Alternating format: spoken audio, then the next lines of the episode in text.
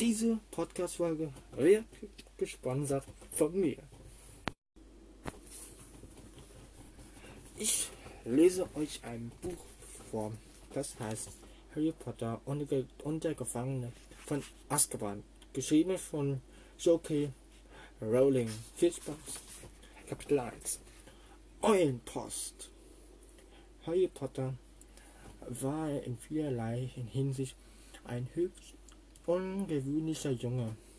So hasste er zum Beispiel die Sommerferien mehr als jeder andere Zeit des Jahres. Zudem wollte er in den Ferien eigentlich für die Schule lernen. Doch er war gezwungen, dies heimlich und in tiefster Nacht zu tun. Und außerdem war er ein Zauberer.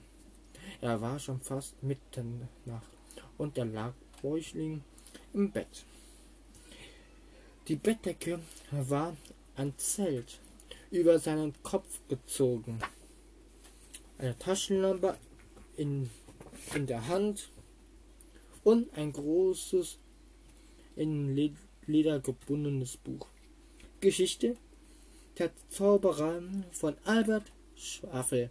Am Kopfkissen gelehnt, mit zusammengestoßenen Brauen fuhr er, fuhr er mit der Spitze seiner Altertinenfeder über die Buchseiten.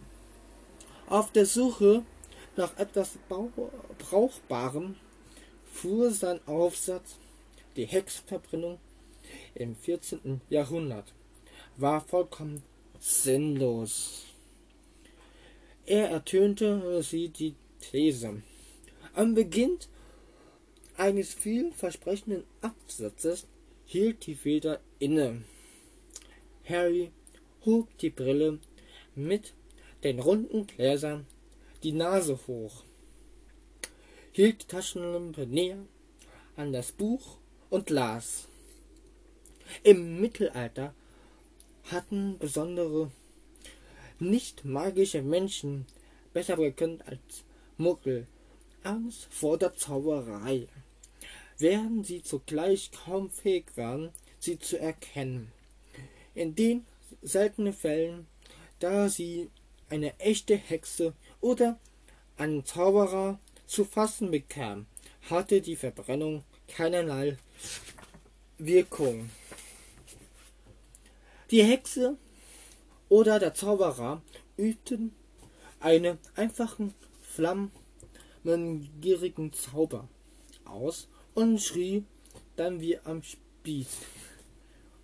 Während äh, sie oder er in Wahrheit nur ein angenehmes Kitzeln spülte, tatsächlich kam eine Wendelinie, die ulkige dermaßen auf den Geschmack, dass sie sich nicht weniger als 720 Mal in verschiedenen Verkellungen fangen und verbrennen ließ. Harry steckte die Feder zwischen die Zähne und kramte unter dem Kopfkissen. Nach seinem Tintenfass und einer Pergamentrolle, langsam und sehr vorsichtig, schraubte er die Tintenfass auf, tauchte die Feder hinein und begann zu schreiben. Dabei hielt er ab und zu inne, um zu lauschen wenn einer dieser Dursleys auf dem Weg ins Badezimmer das Kratzen der Federn hörte, würde sie ihm vermutlich für den Rest des Sommers im Schrank unter der Treppe einsperren. Die Familie Dursley im Ligusterweg Nummer 4 war der Grund, weshalb Harry seine Sommerferien nie genießen konnte. Onkel Vernon, Tante Petunia und ihr Sohn Dudley waren Harrys einzige noch lebende Verwandte. Sie waren Muggel und hatten eine ausgesprochen mittelalterliche Einstellung von Zauberei. Über Harrys tote Eltern, die selbst Hexe und Zauberer gewesen waren, fielen unter dem Dach der Dursley niemals auch nur ein Wort. Jahrelang hatte Tante Petunia und Onkel Vernon gehofft, wenn sie Harry nur immer unter der Knute hielten, würde sie ihm die Zauberei schließlich austreiben. Zu ihren großen Bitterbichen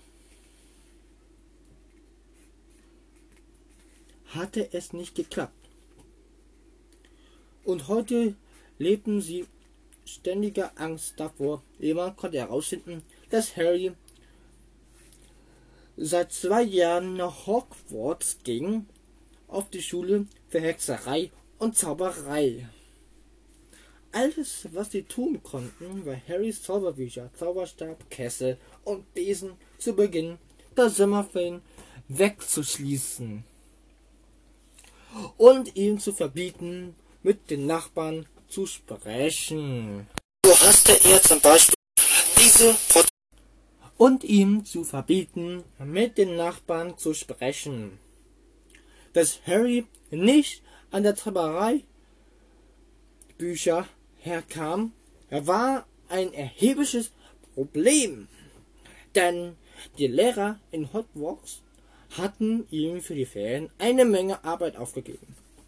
Einer der Aufsätze, ein besonders kniffliger über Schrumpfbränke, war für Professor Snape, den Lehrer, den Harry am wenigsten leiden konnte und der sich über jeden Grund freuen würde, Harry einen Mon Monat Arrest aufzubrummen.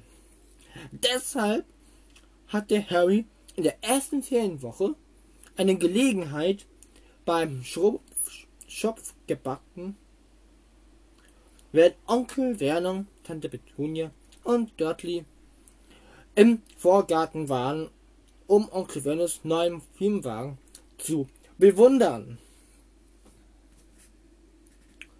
So laut, dass sämtliche Nachbarn nicht umhin konnten, ebenfalls Notiz zu nehmen schlich sich Harry nach unten, stocherte mit einer Nadel das Schloss am Treppenschrank auf,